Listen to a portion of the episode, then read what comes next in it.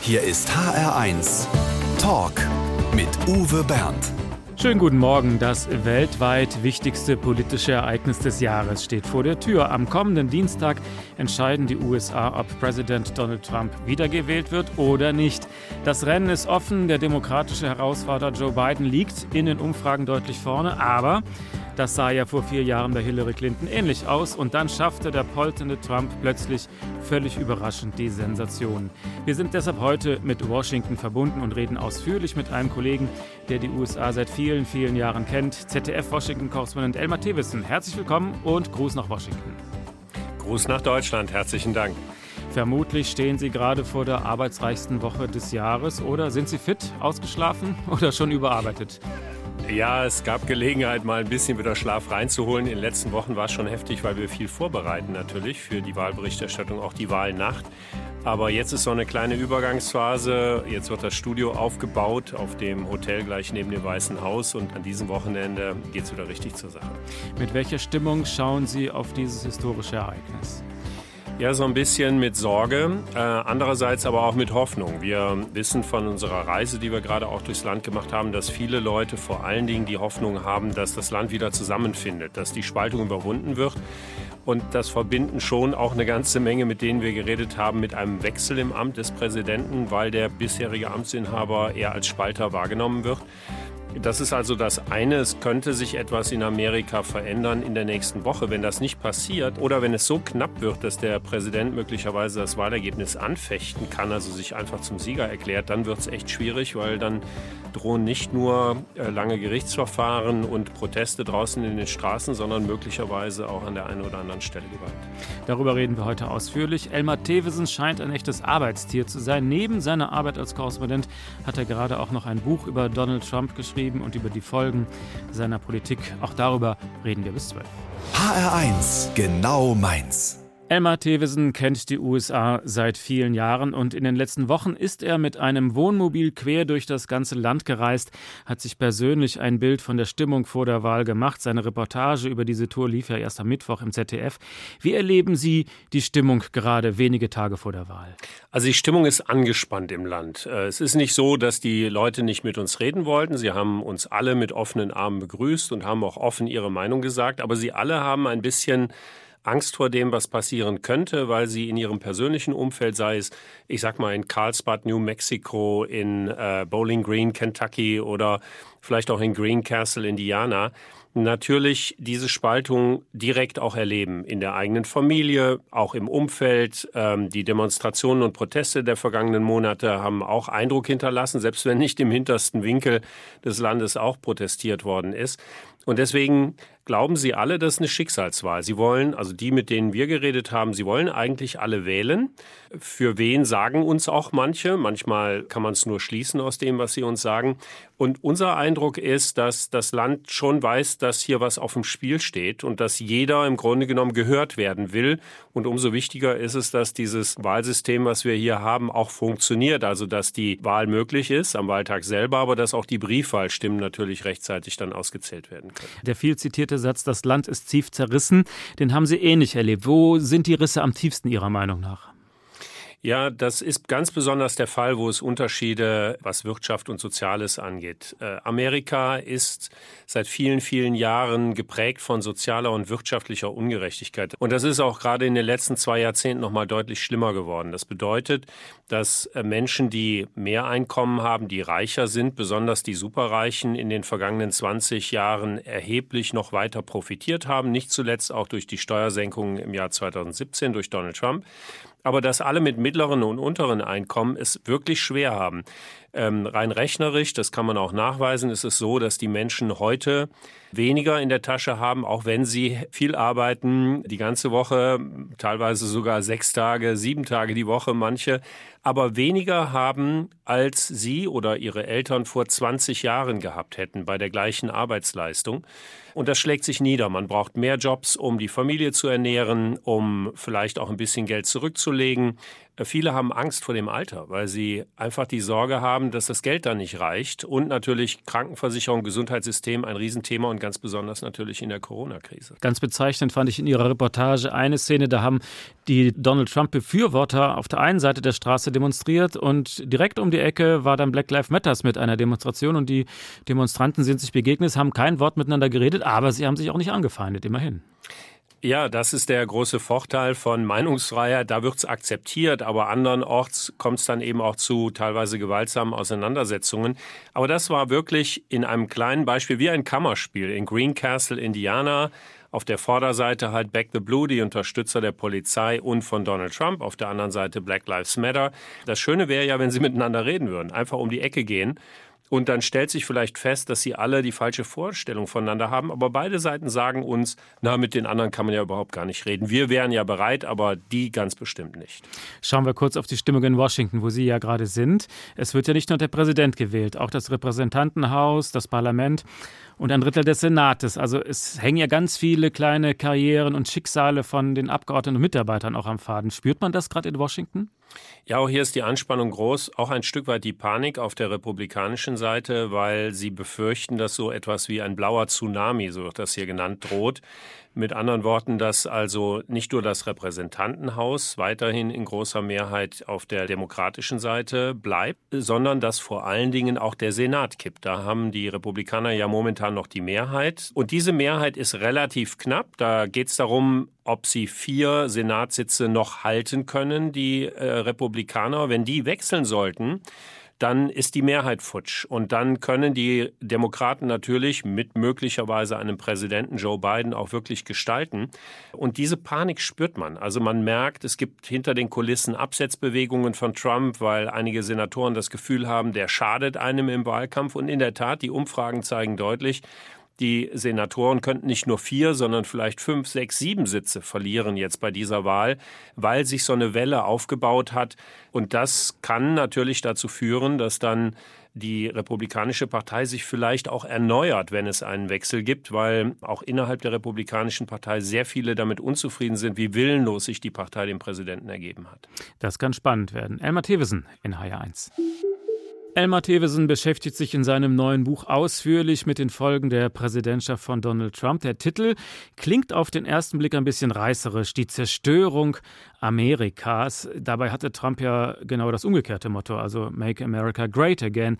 Wieso sprechen Sie von der Zerstörung Amerikas? Aus der Sicht seiner Anhänger hat er ja durchaus auch geliefert. Ja, also es geht nicht um die geografische Zerstörung Amerikas, sondern Amerika als Idee, die vielleicht am plastischsten daherkommt, wenn man äh, Ronald Reagan einmal zitiert aus seiner Abschiedsbotschaft, als er damals gesagt hat, Amerika ist die leuchtende Stadt auf dem Berg, die Menschen halt Fortschritt, Freiheit, all diese Dinge ermöglicht. Ich paraphrasiere das jetzt mal ein bisschen.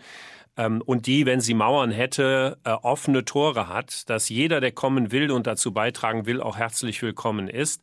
Das ist das Idealbild, für das die Republikaner eigentlich immer auch gestanden haben. Ist ein altes Bild aus der Bibel, das da genutzt wird. So, und diese Idee von Amerika, die ausgestrahlt hat, rund um den Erdball, die zum Vorbild wurde auch für Deutschland, für Europa, für viele andere Länder, die ist dabei zerstört zu werden. Und das ist nicht etwas, was man Donald Trump alleine anlasten kann, sondern das ist ein Prozess über die letzten Jahrzehnte, dass Politiker beider Parteien auch dazu beigetragen haben, in erster Linie ist dieses Signal, dieses Licht immer dann stark, wenn es äh, den Amerikanern auch besser geht. Also wenn Fortschritt im Land sichtbar ist. Wir sprachen schon über die soziale und wirtschaftliche Ungerechtigkeit, die noch viel größer geworden ist. Dieses Licht strahlt weder für die Menschen im Land und schon gar nicht für die Menschen im Rest der Welt. Und dazu hat dann wiederum Donald Trump eine Menge beigetragen.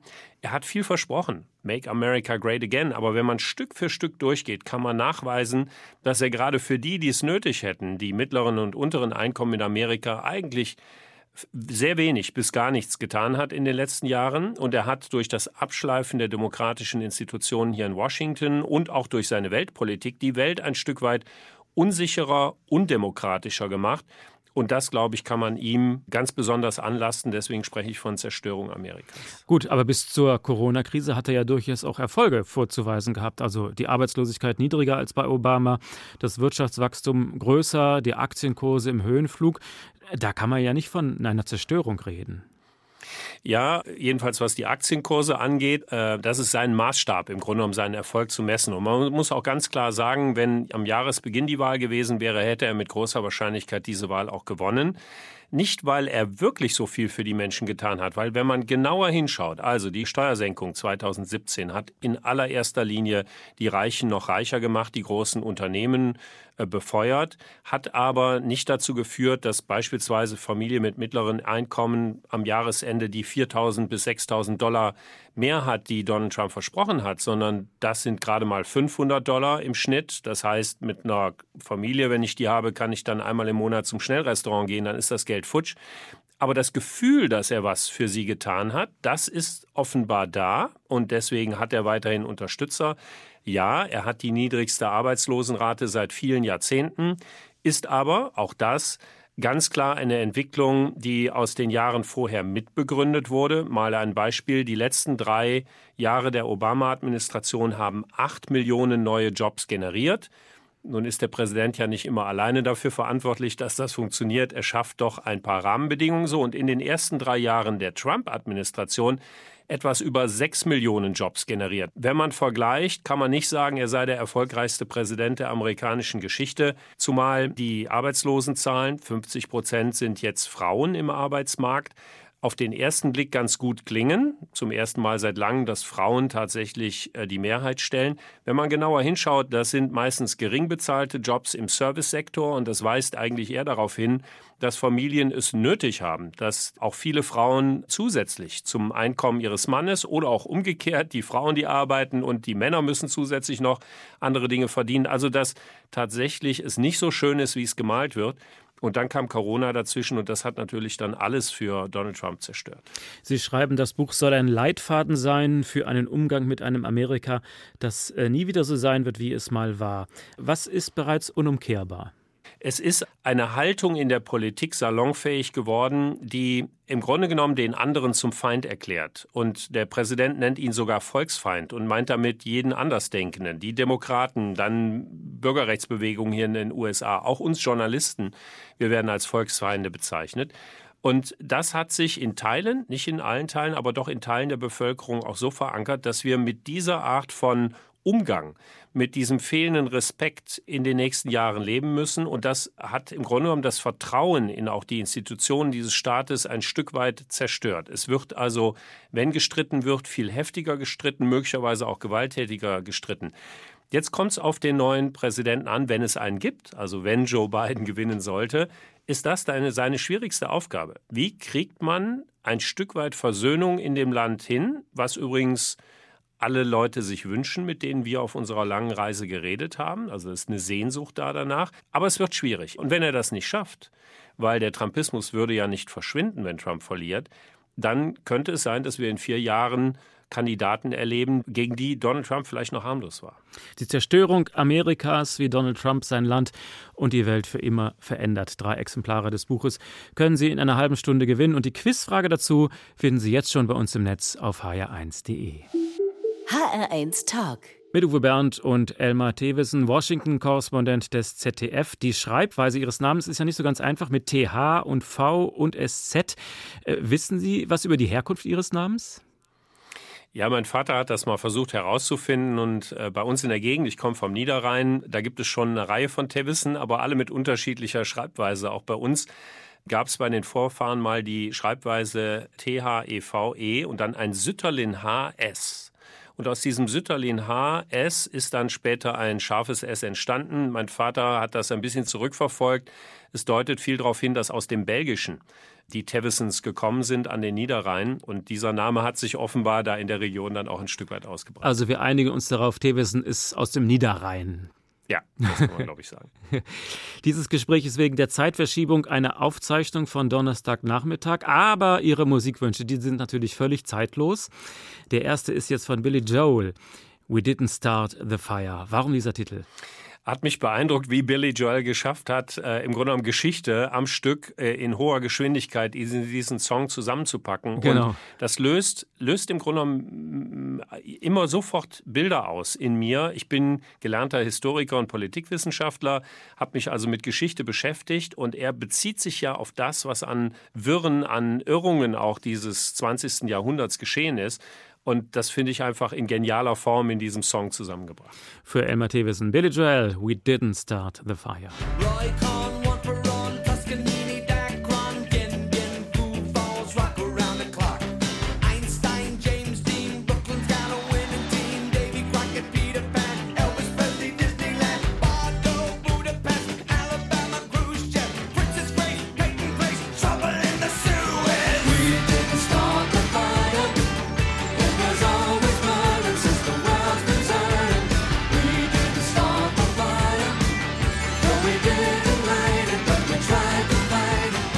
Elmar Thewissen ist Jahrgang 1967, aufgewachsen in Viersen. Für sein Studium ging er dann nach Bonn, Politikwissenschaft, Geschichte, Germanistik. Und schon 1990 machte er ein Auslandssemester in Washington, wo er inzwischen schon zum dritten Mal lebt. War das so einer dieser berühmten Zufälle des Lebens? Hätte es auch ein anderes Auslandssemester sein können oder hat es Sie gezielt in die USA gezogen, schon als Student? Also es ist schon so, dass ich mit Amerika, mit dieser Idee Amerika viel verbinde. Ich bin ein Hoffnungs, ja, wie soll man es, hoffnungsvoller Idealist, ein hoffnungsloser Optimist gewissermaßen. Also ich glaube an diese Idee und das hat mich immer hierher gezogen. Und ich gebe offen zu, es hat viel damit zu tun, dass ich während meiner Jugend Karl May Bücher gelesen habe, dass Winnetou und Old Shatterhand eine Rolle gespielt haben.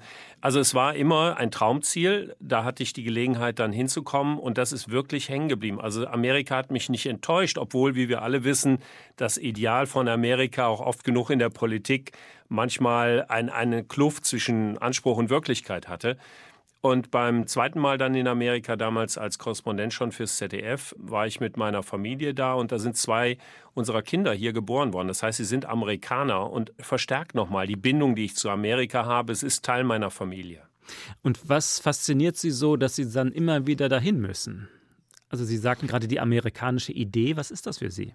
Ich sag mal, der Wille, sein Schicksal in die Hand zu nehmen, sein Glück zu schmieden und ein Land, das jedenfalls über seine Geschichte hinweg den Menschen auch die Möglichkeiten dafür geboten haben.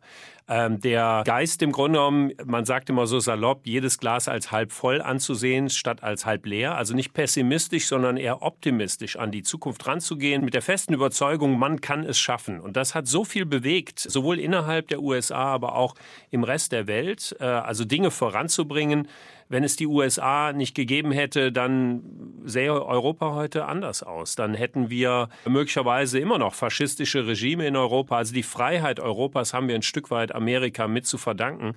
Äh, und vor dem Hintergrund ist für mich völlig verwirrend zu sehen, was in den letzten Jahren passiert ist, dass Europa das bewiesen hat, dass Gemeinsamkeit, also in der EU, zu Stärke führen kann, zu Fortschritt, zu Sicherheit, zu Gerechtigkeit und all diesen Dingen, dass sich dieses Europa so zerstreitet. Und dummerweise sehen wir das Gleiche parallel auch gerade hier in den USA, wo die Zerstrittenheit dafür sorgt, dass Amerika auch als Idee Amerika geschwächt wird.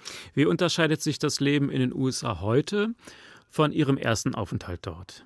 Also das Alltagsleben nicht groß, außer, und das merkt man in Washington auch, wie in vielen anderen Städten dieser Welt, dass Gentrifizierung voranschreitet. Es gab also damals Gegenden hier in Washington, die so ein bisschen off-limits war. Da ging man eigentlich nicht hin. Da kann man jetzt wunderbar hingehen. Äh, aber das ist ein hoher Preis, der da gezahlt wurde, weil die Menschen, die da gelebt haben, nicht deren Situation ist verbessert worden, sondern sie sind schlicht und ergreifend aus der Stadt rausgedrängt worden. Hier ist unglaublich viel gebaut worden. Es werden die alten Häuser genommen, die werden top renoviert, dann filetiert, also äh, ein Einzelhaus dann ein schmales in zwei Teile aufgeteilt und für teuer Geld verkauft oder vermietet. Also die Gentrifizierung schreitet voran. Das mag für jemanden, der Geld hat, hier tatsächlich sehr nett sein, aber für die Menschen, die es sich nicht leisten können, und das ist vielerorts in Amerika ja der Fall, die werden rausgedrängt. Also das hat sich ein Stück weit hier verändert und das politische Klima. Also damals in den 90ern, da fing das an, die Polarisierung. Ich erinnere mich an Konferenzen der sogenannten Christian Coalition, einer großen Lobbygruppe. Die haben Voodoo-Puppen von Bill und Hillary Clinton verkauft, äh, mit Nadeln, die man da reinstechen konnte, Bücher über die Morde, die die Clintons angeblich begangen haben. Da fing das an mit der Polarisierung.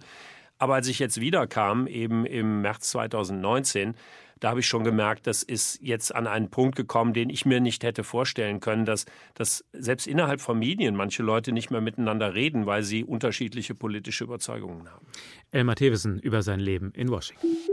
Elmar Thewesen greift zu starken Worten, wenn er Donald Trump beschreibt. Für ihn ist er ein bösartiger Narzisst, ein Rassist mit faschistoiden Tendenzen, ein Feigling, der Angst davor habe, dass er nach seiner Amtszeit vor Gericht landet. Vor allem deshalb würde Trump jetzt gezielt Angst verbreiten, um an der Macht zu bleiben. Ist es wirklich so? Was würde ihm drohen, wenn er jetzt abgewählt wird? Muss er dann wirklich das Gericht fürchten? Ja, das muss er. Das hat aber in erster Linie natürlich mit seinem Finanzgebaren zu tun, nicht unmittelbar mit seiner Politik als amerikanischer Präsident. Wir wissen immer noch nicht genau, wie seine Steuererklärungen aussehen, jedenfalls nicht von seiner Seite veröffentlicht. Wir wissen nur das, was mittlerweile in den Medien irgendwo nachzulesen ist. Und es gibt eine Menge Hinweise darauf, dass da illegale Machenschaften eine Rolle gespielt haben, Bereicherung während seiner Präsidentschaft, auch das spielt eine Rolle. Aber ehrlicherweise, es wird ihm nichts passieren. Wenn er, nehmen wir an, krachend abgewählt würde, dann wäre eine Möglichkeit für ihn, dass er zurücktritt und Mike Pence als Vizepräsident vor dem 20. Januar, das wäre erst der Punkt der Amtsübergabe, ihn noch begnadigt und auf diese Weise er nichts zu befürchten hätte. Auch das Szenario, bei einem knappen Wahlergebnis zu versuchen, im Amt zu bleiben. Es ist nicht ganz ausgeschlossen, dass ihm das gelingen könnte. Jedenfalls ist das einem, einem anderen Mal passiert, der eigentlich der Verlierer der Wahl war. Das war 1876, Rutherford Hayes Verlierer der Wahl, der, weil es unübersichtlich war, weil es angeblich Wahlbetrug gegeben hat, dann politisch ausgekungelt wurde, dass er trotzdem Präsident wird. Also das sind alles Szenarien, die würden Donald Trump gefallen, Begnadigung oder vielleicht doch Präsident bleiben.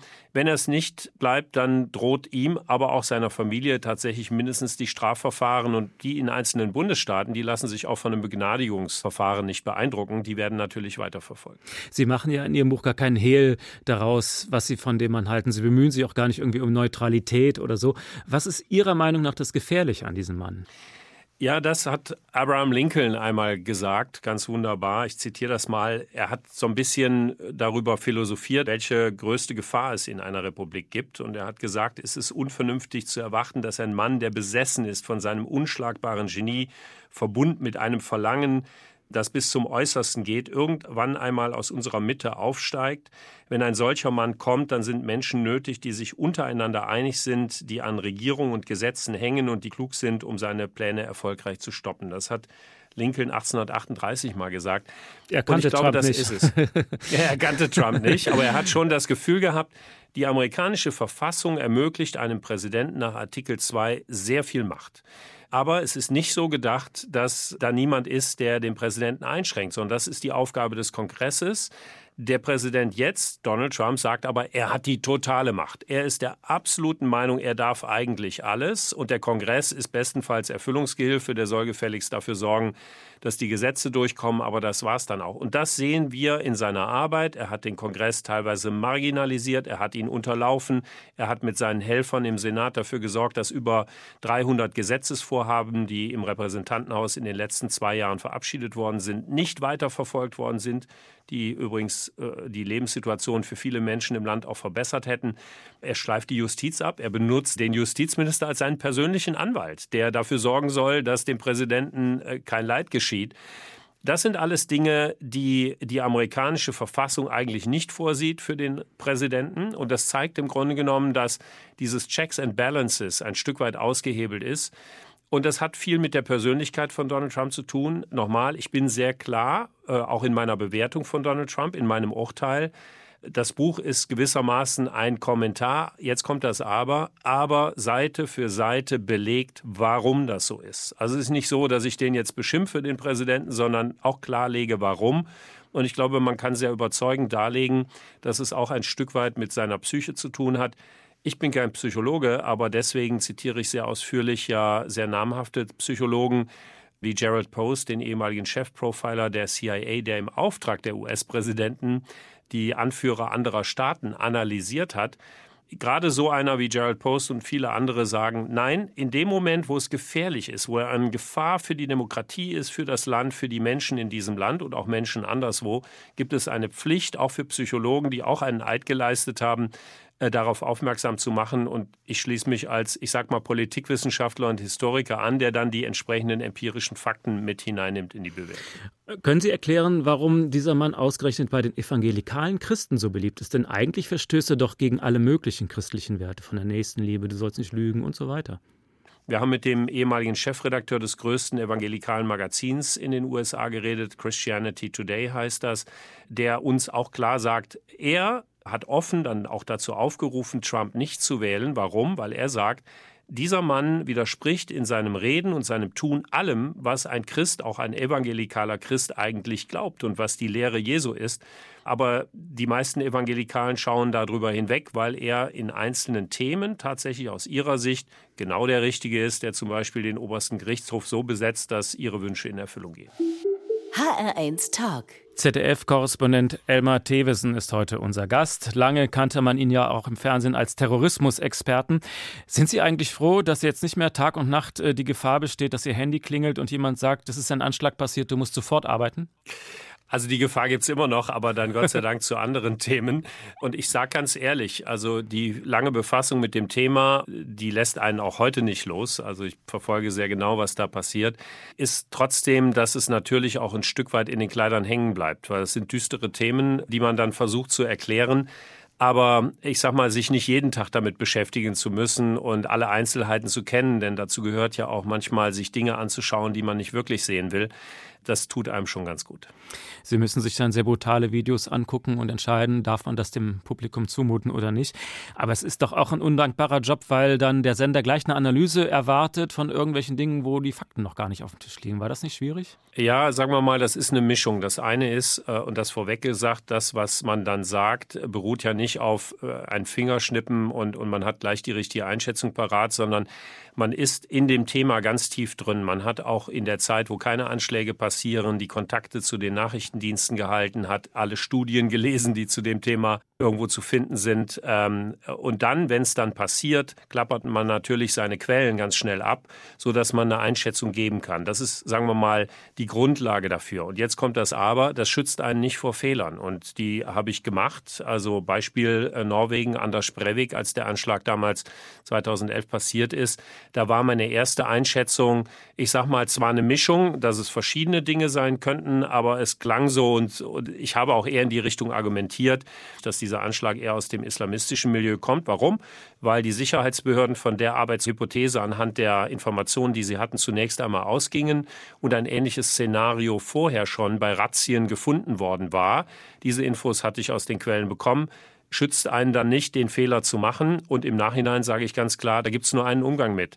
Man muss dann sagen, das war ein Fehler. Man muss schauen, dass es nicht wieder passiert. Und vor allen Dingen eines, selbst wenn die Sendungen noch so sehr an einem zerren, jetzt komm doch mal in die Sendung und schätzt das ein, dann zu sagen, und das haben wir dann auch gemacht in den Jahren danach, hey, ich warte lieber noch zwei, drei Stunden und telefoniere weiter, bis sich das Bild ein bisschen verdichtet hat, damit wir diese Fehler eben vermeiden. Bei uns müssen Sie jetzt keine Angst haben, Fehler zu machen. Als nächstes kommt bei uns der HR1 Fragebogen. Der ist ganz einfach. Wir kennen ihn seit vielen Jahren aus dem Fernsehen, aber viel über ihn wissen wir eigentlich gar nicht. Das ändern wir jetzt ein kleines bisschen mit unserem HR1 Fragebogen, heute ausgefüllt von ZDF-Korrespondent Elmar Thewissen. Mein schönstes Privileg als Korrespondent ist, rauszugehen und Geschichten zu erzählen, Menschen zu treffen und ohne irgendein Vorurteil einfach nur mal zu hören, warum sie denken, wie sie denken und das in eine Geschichte umzusetzen. Ein halbes Pfund Butter kostet ungefähr? Ich habe keine Ahnung, weil ich Margarine esse. Geschickte Antwort. Meine schönste Reise war. Jetzt gerade 4600 Meilen durch die USA zu reisen am Stück, also anders als sonst, wo man immer nur an einen Ort fliegt und wieder weg. Einfach mal durchgehend durch 13 Bundesstaaten, einfach grandios. Das war Ihre schönste Reise. Das ja. war doch Arbeit pur, wochenlang. Ja, es ist natürlich viel, viel Arbeit gewesen, aber mit so vielen Menschen zusammenzukommen und zu lernen im Grunde genommen und dieses Land auch besser verstehen zu können. Ich habe ja schon mal erzählt, dass Amerika mir sehr am Herzen liegt, auch meiner Familie. Das war schon ganz großartig. Stolz bin ich darauf dass mein Team hier in den letzten zwei Jahren, glaube ich, es geschafft hat, nicht immer nur über Donald Trump und seine Tweets zu berichten. Von meinen Kindern habe ich gelernt, dass in der Ruhe die Kraft liegt und vor allen Dingen Familie das Wichtigste ist, hinter das sich vieles andere oder alles andere eigentlich einsortieren muss. Mein Lieblingsessen. Da muss ich einmal kurz nachdenken. Rumsteak mit äh, Kartoffeln und Erbsen und Möhren. Ich hasse es, wenn andere Menschen keinen Respekt haben vor den Äußerungen anderer Menschen. Das Schwierige an der Demokratie ist, dass sie Arbeit ist. Sie ist anstrengend. Jeder muss was beitragen und man kann ihr nicht gleichgültig gegenüber sein und man kann auch nicht mit fehlendem Respekt dafür sorgen, dass die Demokratie kaputt gemacht wird. Ich würde gerne mal einen Abend verbringen mit Donald Trump. Tatsächlich. ja. Vielleicht hat er demnächst Zeit. Schon spannend, dass Sie einen Abend mit Donald Trump verbringen würden wollen. Ja, es gibt so viele Fragen und, und wir erleben ihn ja, sagen wir mal, aus einer Distanz von ein paar Metern. Man kommt schon mal auf ein paar Meter an ihn ran beim sogenannten Chopper Talk, wenn er zum Hubschrauber läuft hinterm Weißen Haus oder bei einer Pressekonferenz und so weiter aber in einem anderen Setting und nicht unter laufenden Kameras. Er ist ja einer, der, glaube ich, vor allen Dingen spielt auch für die Kameras, ist ein Showman. Den mal einfach anders zu erleben, das interessiert mich, würde mich faszinieren. Ob wir einen harmonischen Abend miteinander verbringen würden, das würde ich mal bezweifeln. Wir sollten ihm das Buch nicht geben. Der Glaube ist für mich eine ganz wichtige Grundlage. Und für mich ist das etwas ganz Persönliches. Äh, nicht das was wir hier erleben, dass Menschen, die etwas glauben, denken, sie müssten das allen anderen überstülpen. Also wirklich eine wichtige Grundlage meines Lebens. Ich habe Angst vor. Ich habe Angst davor, dass Demokratie, das, was wir haben, auch in Deutschland kaputt geht, weil Menschen zu gleichgültig sind. Das ist das größte Risiko. Treue ist für mich ganz wichtig. Treue zu meiner Frau, Treue zu meiner Familie. Nochmal, das ist die Grundlage meines Lebens. Mein Lieblingsfilm?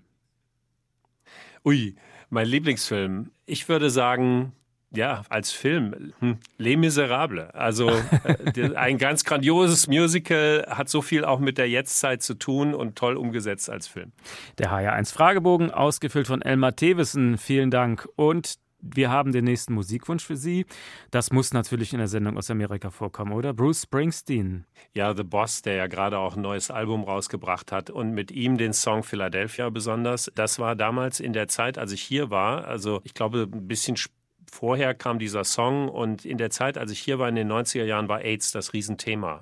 Das war eine eine schreckliche Seuche, eine Epidemie, eine Krankheit, die ein Stück weit auch Amerika so schrecklich sie war, zusammengebracht hat und vor allen Dingen Vorurteile auch ein Stück weit beseitigt hat. Und Philadelphia als Song zu dem Film, ich glaube, spiegelt beispielhaft wider, was in Amerika damals geschehen ist und auch im Rest der Welt. Streets of Philadelphia für Elmar Tevis.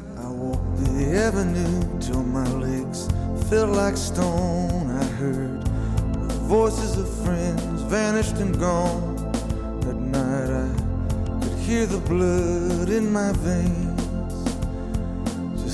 Black and whispering as the rain on the streets of Philadelphia.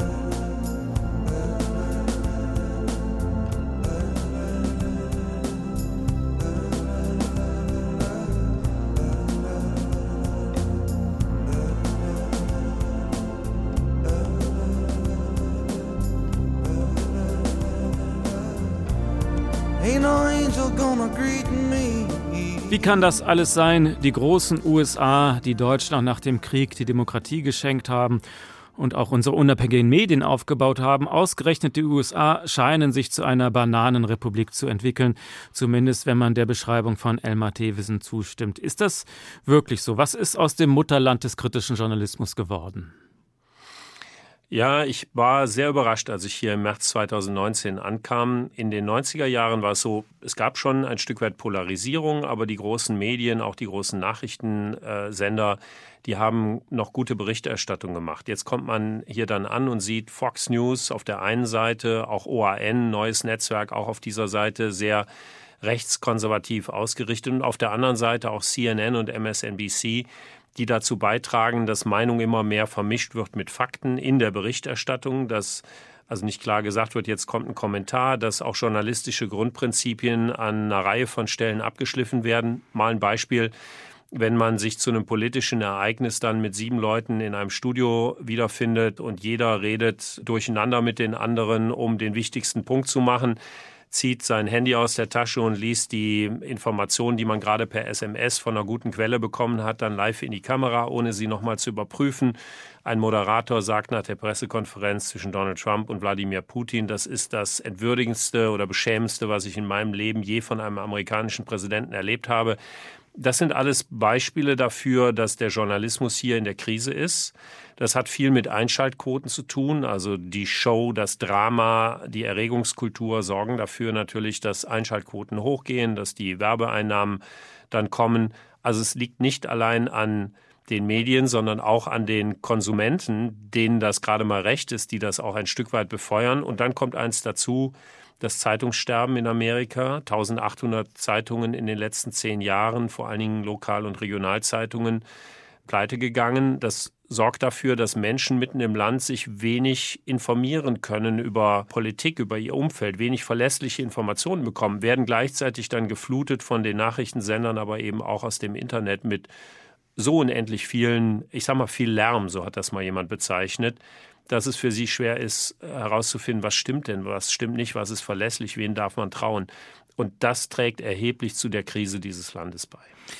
Viele US-Bürger informieren sich inzwischen ausschließlich über soziale Medien. Aber ist das nicht auch eben die Mitschuld der klassischen Medien, wenn die nur noch aufeinander eindreschen und man das Gefühl hat, man findet im Fernsehen kaum noch Qualitätsjournalismus? Ja, das ist so. Also Selbstreflexion würde uns allen da sehr, sehr gut tun und sicherzustellen, dass nicht von morgens bis abends das Label auf dem Bildschirm Pub Breaking News. Das ist normalerweise vorbehalten für etwas, was wirklich ein herausragendes Ereignis ist und ongoing, also weiterläuft und nicht alles mit Breaking News zu versehen. Das versetzt das Land, das versetzt die Menschen in einen ständigen Aufregungszustand und sorgt interessanterweise, das haben wir bei unseren Reisen erlebt, einerseits für Ärger und Frust bei den Menschen. Also die sind richtig sauer auf diese Medien.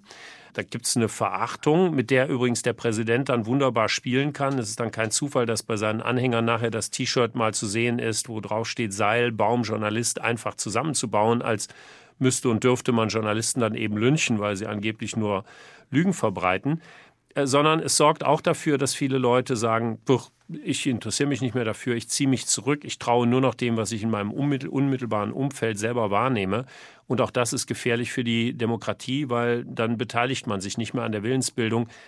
Gerade findet aber das Gegenteil statt. Das ist wiederum das Schöne.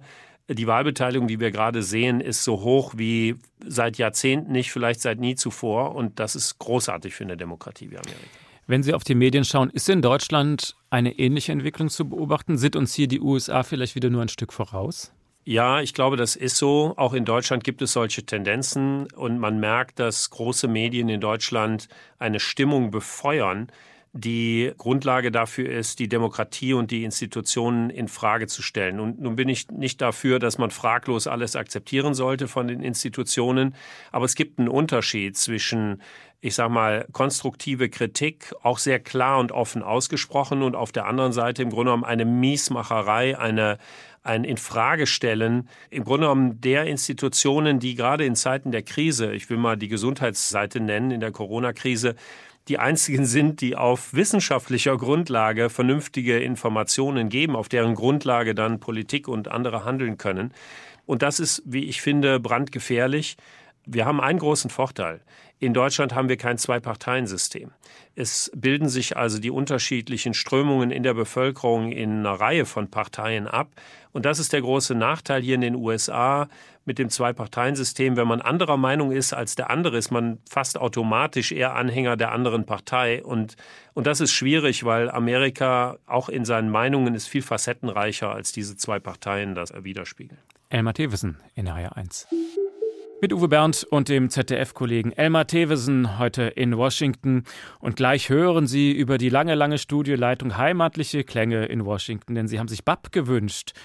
Kommt da der Rheinländer Jawohl. durch? Haben Sie das zu Bonner Studienzeiten gehört? na, schon zu Schulzeiten damals.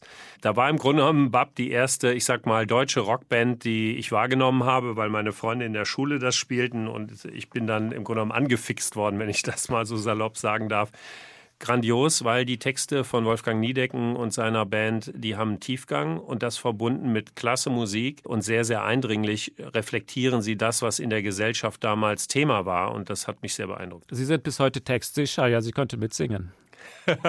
ja, Kristall nach, et küt für, dat ich mein, dat jet klirrt, dat sich irgend jet in mich verirrt, Geräusch laut, manchmal klirrt vertraut und so weiter. Ja. Okay, warum, Kristall nach ist ja nicht irgendein Titel, warum ausgerechnet dieser Titel?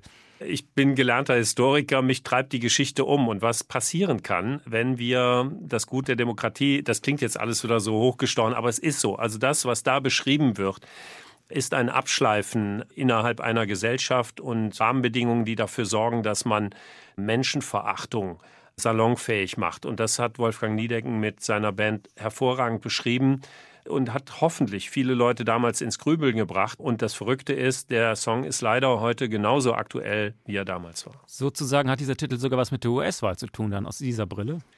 Ja, ich äh, habe das und das wird jetzt ein bisschen traurig, wenn ich es mal beschreibe, aber ich war vor ein paar Jahren in Flossenbürg im Konzentrationslager und da sind Tausende von Menschen getötet worden, die haben im Steinbruch gearbeitet, die wurden auch tatsächlich ermordet. Am Eingang konnte man auf einem Schild lesen, wer kam da hin. Da kamen die hin, die man für anders erklärt hatte. Das waren die Juden, das waren die Sinti und Roma, das waren die Asozialen, die Kommunisten, die Andersdenkenden gewissermaßen.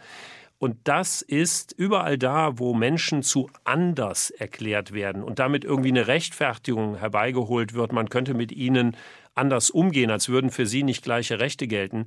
Und das sehen wir schrecklicherweise nicht nur in Europa, sondern auch in den USA, wenn der Präsident beispielsweise davon redet, dass die Mexikaner Vergewaltiger, kriminelle Tiere, Mörder sind und viele andere Aussprüche, die er so tut. Also da ist eine große Gefahr.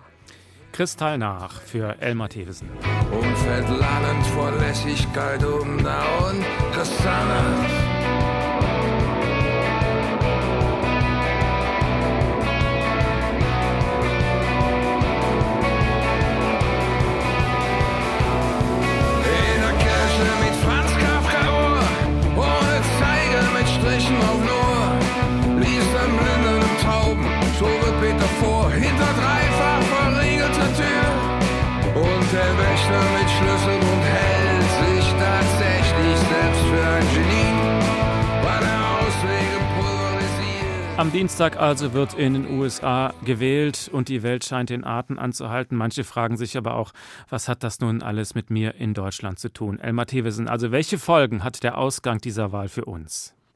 Also wenn Donald Trump wiedergewählt wird, dann werden wir mehr vom Gleichen erleben und Amerika wird sich hin entwickeln zu einem autoritaristischen System. Ich glaube, da sind alle Anlagen für vorhanden und dem Präsident gefällt im Grunde genommen ein System, wie wir es in China oder auch in Russland sehen. Dann ist das Vorbild Amerika weg. Wir würden in einer Politik sicherlich dann noch viel mehr Auseinandersetzungen und Konflikte zwischen Europa und Amerika haben. Das ist bei der eigentlich engen wirtschaftlichen Verknüpfung, auch der, ich sag mal, Sicherheitsverknüpfung, was Militärzusammenarbeit angeht, eine Katastrophe, weil es eben neue andere Herausforderungen gibt, wie China beispielsweise. Wenn Joe Biden gewählt würde, dann würde, glaube ich, dieses transatlantische Verhältnis sich wieder massiv verbessern. Ich glaube, dass auch die Wirtschaftsbeziehungen zwischen USA und der Europäischen Union, Stichwort Handelskonflikte der letzten Jahre, dass sich die wieder verbessern werden. Jetzt kommt das Aber. Wer aber denkt, dass ein Präsident Joe Biden und die Demokraten gar keinen Druck mehr auf die Europäer machen und im Grunde genommen alles laufen lassen, wie es früher mal war, der hat sich geschnitten. Also auch die Demokraten finden super, wenn die NATO-Staaten mehr insgesamt beitragen zum Militärhaushalt. Die Demokraten glauben auch, wie Joe Biden, dass China die große Herausforderung der Zukunft ist und dass man nicht eben mal mit China zusammen 5G-Netzwerke in Europa bauen sollte oder auch das Gasgeschäft mit Russland. Auch das sehen die Demokraten sehr kritisch. Das heißt, es wird eine Auseinandersetzung und Konflikte auch dann geben. Und jetzt kommt der Unterschied, dass nicht, indem man einfach auf vollen Konfrontationskurs geht, sondern Joe Biden würde versuchen, Bündnisse zu schmieden, zu werben für Positionen. Natürlich auch Amerikas Macht als Hebel benutzen dafür. Aber die Umgangsformen wären schon ganz andere. Und gerade was die Herausforderung China angeht, glaube ich, ein Miteinander Europa und USA, was das angeht, wäre sehr effektiv in den nächsten Jahren und Jahrzehnten. Aber er wäre da mit 78 Jahren der älteste Präsident bei Amtsantritt. Hat der Mann wirklich die Kraft für dieses Amt? Da zweifeln ja schon einige. Wie lange kann der das durchhalten? Das ist die große Frage. Er selber sagt das aber auch offen, dass er alt ist und dass er deshalb auch eine Vizepräsidentschaftskandidatin ausgesucht hat, die von Tag eins übernehmen könnte. Ob das dann so ist, würde man im Zweifel dann sehen. Es ist eine Riesenlast. Er muss in vier Jahren liefern. Und wenn er das nicht tut, dann, wie gesagt, könnte es noch einen schlimmeren Kandidaten für die nächste Wahl geben, als Donald Trump das gewesen ist. Aber er hat Chancen. Er ist nicht alleine, sondern wir haben gerade bei der Auswahl der Kandidaten im demokratischen Feld gesehen, da sind richtig gute Leute auch dabei. Ja, das ist dann auch nicht zweite Reihe, die wird er teilweise in die erste Reihe holen, sie zu Ministern zum Beispiel machen dass er da ein Team zusammenstellt, das in der Lage ist, tatsächlich etwas voranzubringen. Nur nochmal, man muss klar sagen, es kann auch schwierig werden. Wir haben das bei Ronald Reagan in der zweiten Amtszeit gesehen. Da hatte er Alzheimer, da war das nicht einfach. Da war der Vizepräsident George Bush sehr, sehr wichtig und glaube ich, das wird auch dann bei beiden passieren, dass Kamala Harris eine ganz wichtige, herausragende Rolle spielt. Und wenn er sagt, er will das Land versöhnen und einen, sind das halt so Wahlkampffloskeln oder können Sie ihm das wirklich zutrauen? Müsste er dafür nicht auch Republikaner mit in die Regierung holen? Ja, ich glaube, das wird er dann auch tun, wenn er gewählt wird. Es zeichnen sich einige Namen ab, die dafür in Frage kommen, beispielsweise Jeff Flake ein republikanischer Politiker, der sich gegen Trump gestellt hatte, der könnte eine wichtige Rolle übernehmen, auch im Wirtschaftsfeld oder ehemalige Gouverneure. Die ehemalige Chefin von eBay beispielsweise, äh, Mac Whitman, wird auch gehandelt, ist eine Republikanerin. Also er wird durch einige, wenn er Präsident würde, durch einige Besetzungen dann klar machen, dass er die Hand über, über die Parteigrenze hinwegstreckt. Emma Thewissen in HR1. HR1 Talk.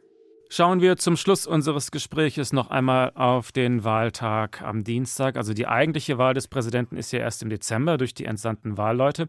Was passiert denn eigentlich, wenn am Mittwochmorgen nicht eindeutig feststeht, wer jetzt genau in welchem Bundesstaat gewonnen hat? Dann könnte, und das ist eigentlich die Erwartung hier, Donald Trump sich hinstellen, sich zum Sieger ausrufen und ähm, in einigen Bundesstaaten seine Anwälte in Bewegung setzen. Klammer auf, auch die Demokraten haben ihr Anwaltsheer gewissermaßen schon parat stehen. Dann wird es in Gerichten ausgefochten, möglicherweise bis zum obersten Gerichtshof. Und parallel, und das wird das Gefährliche, könnten Anhänger beider Seiten dann eben in die Straßen gehen, demonstrieren. Da kann es zu Auseinandersetzungen kommen, befeuert von der Rhetorik eines Präsidenten, der ja jetzt schon überall sagt, wenn die Demokraten die Wahl gewinnen, dann haben wir auf jeden Fall Wahlfälschung. Und das könnte dafür sorgen, dass einige auf beiden Seiten, es gibt mehr leider oder insgesamt mehr auf der republikanischen, auf der konservativen Seite bereit sind, auch Gewalt anzuwenden. Das kann sein, so wie ähnlich wie wir es in den letzten Monaten erlebt haben. Da fährt mal ein Auto in eine Menschenmenge mit schrecklichen Folgen oder es fallen Schüsse, vielleicht auch in etwas größerem Stil, wenn Milizen die schwer bewaffnet sind, sich auf die Seite von Trump schlagen und einmischen ich glaube nicht ein Bürgerkrieg, aber es könnte un sehr unschöne Szenen auch mit Opfern geben. Und auf der anderen Seite gibt es auch einige, die bereit sind, zur Waffe zu greifen. Und ich glaube, dann kommt es darauf an, dass im Grunde genommen die, die keine Gewalt wollen, es schaffen, auch klarzumachen, dass sie nicht wollen, dass dieses Land in einer Verfassungskrise versinkt. Das alles lässt sich verhindern. Das eine wäre der schöne Wunsch, dass Trump Verantwortung zeigt und beide Kandidaten sich zurückhalten, bis das Ergebnis wirklich klar ist. Recht unwahrscheinlich. Die andere Möglichkeit wäre, ein möglicher Sieg von den Demokraten und Joe Biden ist so deutlich ein regelrechter Erdrutschsieg, wie 1932 Franklin Roosevelt über Herbert Hoover erzielt hat, dass Donald Trump nicht wirklich irgendwo eine Chance hätte zu sagen, ich bin der eigentliche Gewinner dieser Wahl.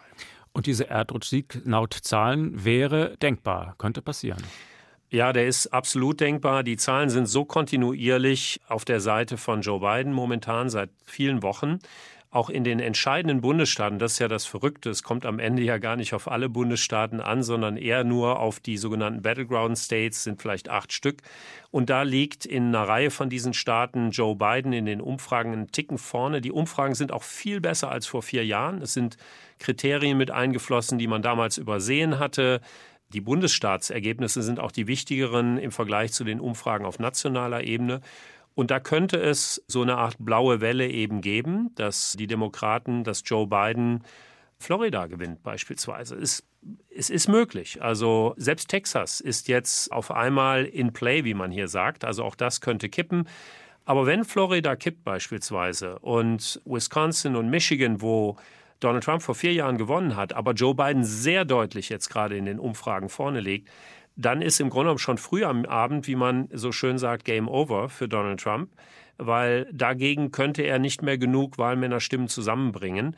Aber nochmal, es kommt wirklich darauf an, dass wir am Wahlabend vielleicht schon die Ergebnisse kennen. In Florida möglich, weil die Briefwahl schon weitgehend mit ausgezählt ist am Wahlabend während andere Bundesstaaten Regeln haben, nach denen die Briefwahl erst in den Tagen danach weiter ausgezählt wird, sodass es tatsächlich auch ein Weilchen dauern kann. Und angenommen, der Präsident Trump verliert die Wahl, aber er respektiert seine Niederlage nicht. Wer trägt ihn denn dann raus aus dem Weißen Haus? Den amtierenden Präsidenten? Ja, ist eine völlig offene Frage. Also sagen wir mal, hier wird natürlich dann gesagt, am 20. Januar 2021, so sicher wie das Amen in der Kirche, weil so steht es in der Verfassung, das lässt sich auch von niemandem ändern, endet die Amtszeit, die erste Amtszeit von Donald Trump. Und wenn es ein anderes Wahlergebnis dann bis dahin gegeben hat, also man weiß, dass Joe Biden die Wahl gewonnen hat, dann kann er ab dem 20. Januar die Entscheidung fällen, Donald Trump aus dem Weißen Haus zu entfernen. Also er müsste dann den Befehl an Secret Service, möglicherweise auch ans Militär geben. Schrecklich, wagt man sich gar nicht vorzustellen ist vorgekommen. In Texas im Jahr 1873, 74. Da hat sich der Amtsinhaber geweigert, nach einer krachenden Niederlage das Amt zu räumen, hat sich verbarrikadiert mit Bewaffneten.